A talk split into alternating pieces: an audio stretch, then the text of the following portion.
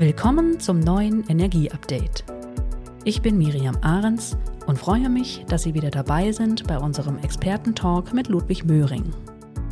Die Erdgasindustrie ist ja mal wieder in aller Munde. Allerdings nicht nur, wenn es um Taxonomie und den Beitrag zum Klimaschutz geht, sondern auch, weil aktuell ernste Turbulenzen zu erkennen sind.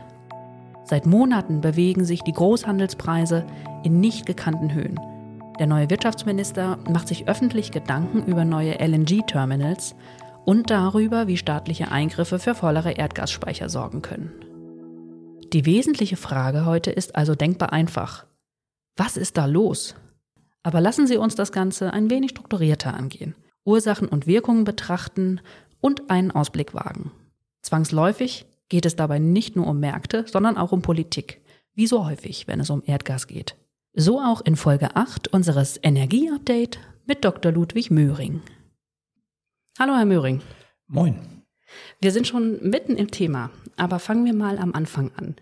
Warum sind denn die Gaspreise so hoch aktuell? Alles nur Knappheit und Märkte? Wenn wir es kurz machen wollen, ja. Bedarf und Angebot sind nicht wie gewohnt ausbalanciert und die Preise reagieren entsprechend nach oben und das sehen wir in Asien und auch in Europa. Und die etwas längere Antwort? Ja, da muss ich anfangen in 2020. Der Bedarf war Corona-bedingt zurückgegangen und die Gaspreise an den Großhandelsmärkten waren so tief wie noch nie zuvor. Im Juni 2020 am Spotmarkt unter 5 Euro pro Megawattstunde. Das ist in Ölpreisen weniger als 10 Dollar. Das muss man sich in Erinnerung rufen. Und in 2021 ist dann der weltweite Bedarf an Erdgas, insbesondere in Asien, unerwartet schnell wieder in die Höhe geschnellt. Und die weltweite Produktion, in die in der Pandemie weniger investiert worden war, konnte das nicht auffangen. Und dies hat dann zu Knappheitssignalen im global vernetzten Erdgasmarkt geführt und zu den Preisen, die wir jetzt hier sehen. Mhm. Und zwar Großhandelspreise, bin ich ganz ehrlich, ich habe die in meiner langen Zeit in diesem Geschäft an den Erdgasmärkten nicht erlebt. Aktuell sehen wir Preise für den Sommer 22, glaube ich, bei rund 90 Euro die Megawattstunde. Nochmal, ich hatte gerade gesagt, es war mal unter 5 Euro pro Megawattstunde. Mhm. Und auch für 2023 sehen wir Preise von über 50 Euro die Megawattstunde. Also auch das ist weiterhin höher, als man eigentlich langfristig erwartet hätte. Mhm. Aber hier ist doch sicher auch Geopolitik mit im Spiel. Denn selbst Experten wie der Chef der Internationalen Energieagentur sagen, dass Russland größere Mengen liefern könnte. Ja, ich glaube, das ist von außen schwer zu beurteilen. Nach allem, was man liest, werden von Gazprom ja alle vertraglichen Verpflichtungen eingehalten.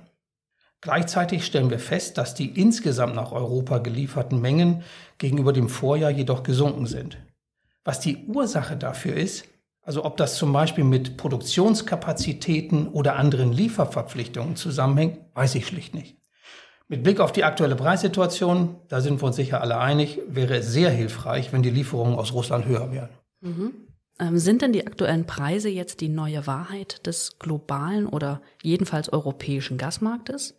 Oder werden sich die Preise absehbar wieder auf dem früheren Niveau einpendeln? Wir kennen das historisch. Gasmärkte sind gerne mal volatil, die gehen rauf, die gehen runter. Aber langfristig geht es um fundamentale Marktentwicklungen. Und da sehe ich Folgendes die globalen Erdgasreserven und auch die mittel- bzw. langfristig zu erwartenden Produktionskapazitäten sind völlig ausreichend. Ich sehe insofern erst einmal keine strukturelle Knappheit. Und das würde dafür sprechen, dass wir mittelfristig wieder bei den gewohnten Preisen landen, die wir in den letzten Jahren gesehen hatten. Mhm. Gleichzeitig muss man aber auch sehen, es gibt Unsicherheiten und die machen das Ganze dann ein bisschen komplexer.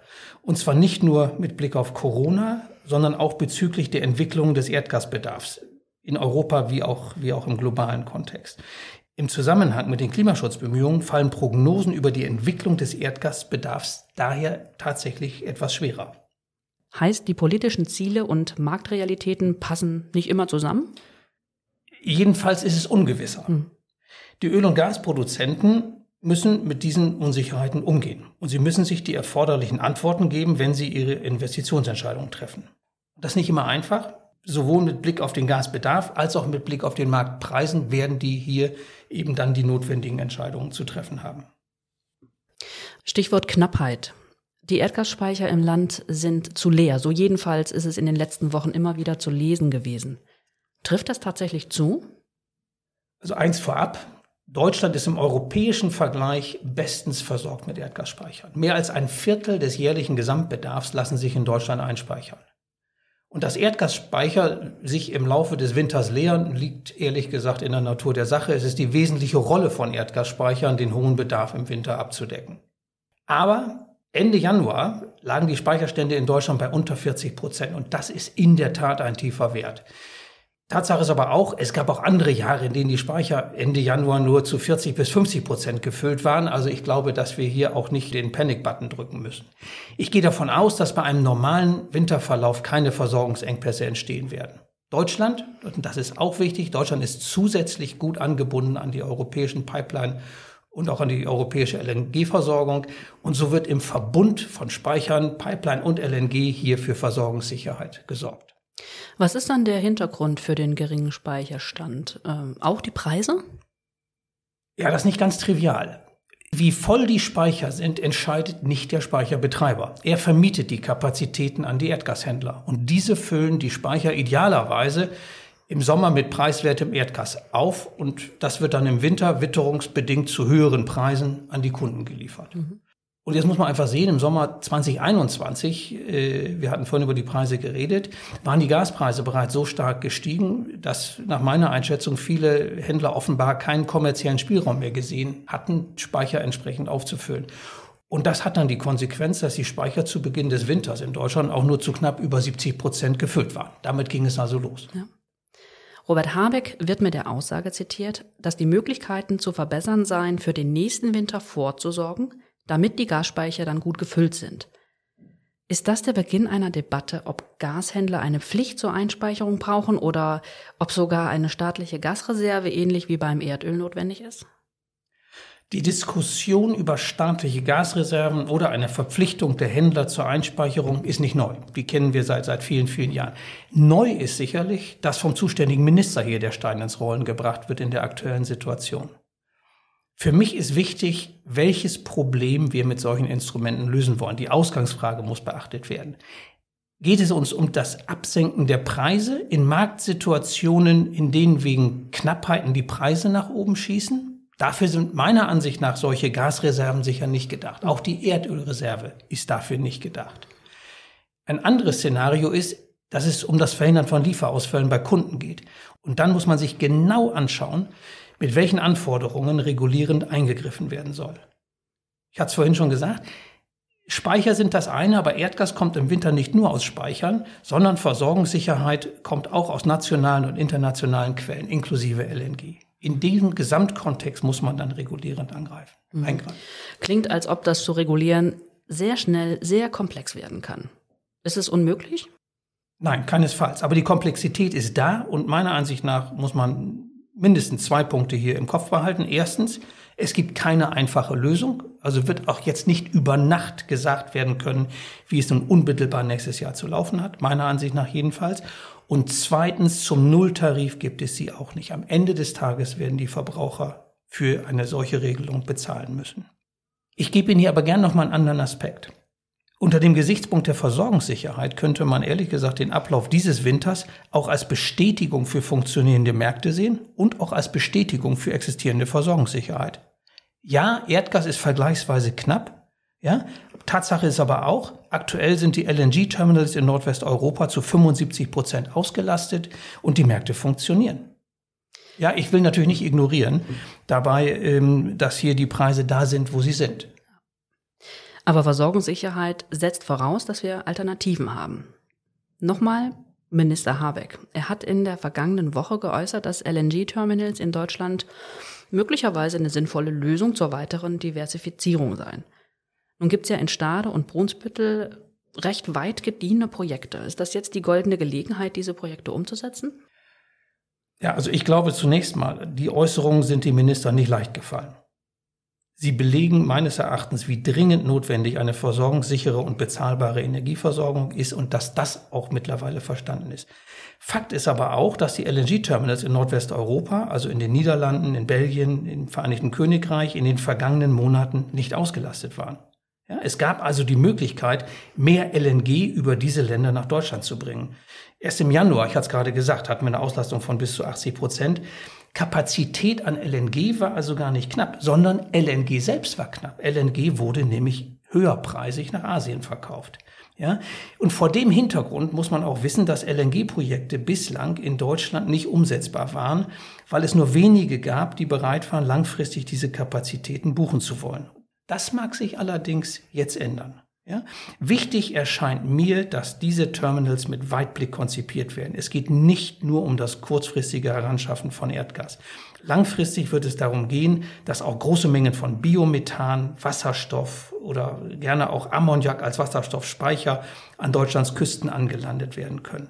Dann verschaffen uns diese Anlagen aus meiner Sicht eine enorme Flexibilität, auch für den Transformationsprozess in die klimaneutrale Welt. Aktive Klimapolitik wird meiner Ansicht nach diese Projekte verfolgen. Nun ist die aktuelle Diskussion zur Versorgungssicherheit mit Erdgas ja sehr von der aktuellen Situation getrieben. Eigentlich weist der Trend aber doch raus aus der Nutzung von Erdgas. Wozu dann noch in die Erdgasinfrastruktur investieren? War es nicht wirklich überraschend, was Robert Habeck als Klimaminister da vorgetragen hat? Überraschend von all denen, die glauben, raus aus Erdgas ist eine gute Sache. Nicht überraschend, äh, wenn man sieht, dass Robert Habeck an dieser Stelle einfach schlicht eine neue Ehrlichkeit hier an den Tag legt, mit Blick auf die künftige Energieversorgung. Rein erneuerbar wird auf absehbare Zeit nicht funktionieren. Harte Wahrheit, unerwünscht, aber sie ist da. Der Energiebedarf ist schlicht zu hoch und die Versorgungssicherheit ein zu hohes Gut. Erdgas wird weiterhin eine große Rolle spielen. Das ist eine, eine Realität. Und nicht umsonst verweist deshalb auch der Koalitionsvertrag der neuen Bundesregierung zum Beispiel auf die Notwendigkeit des, des Baus neuer Gaskraftwerke. Ja, einfach nur gegen Erdgas zu agieren, schafft keine Lösung für die anstehenden Herausforderungen. Durchdachte Klimaschutzpolitik begreift meines Erachtens Gasinfrastruktur schon jetzt als Option für zukünftige Wasserstoffnutzung und eine solche Politik berücksichtigt, dass die so gewonnene Flexibilität für den Umbau der Energielandschaft einen enormen Wert hat. Mhm. Herr Möhring, Sie vertreten die Interessen der Erdöl- und Erdgasproduzenten in Deutschland. Welche Rolle spielt denn die Förderindustrie in diesem Kontext? Ist denn nun eine Ausweitung der heimischen Produktion zu erwarten? Ich bin mir sicher, dass die Politik sich stärker mit einer in sich geschlossenen Energieversorgungsstrategie wird befassen müssen. Und dies umfasst dann nicht nur den Ausbau von erneuerbaren Energien, sondern auch Aspekte wie Versorgungssicherheit und Bezahlbarkeit auf dem Weg in die Klimaneutralität. Erdgas, hatte ich gerade gesagt, bleibt hier relevant. Das ist die so gerne zitierte Brückenfunktion, die Erdgas hat. Und für die heimische Erdgasproduktion gilt dann Folgendes. Erstens, sie bleibt relevant für die Energieversorgung in Deutschland. Zweitens, sie ist wegen der Nähe zum Verbrauch von besonderem Wert für die Versorgungssicherheit. Und, nicht zu vergessen, sie ist drittens auch unter Klimaschutzgesichtspunkten vorteilhaft, weil sie einen weiten Antransport von Erdgas vermeidet. Und das ist jetzt verstanden.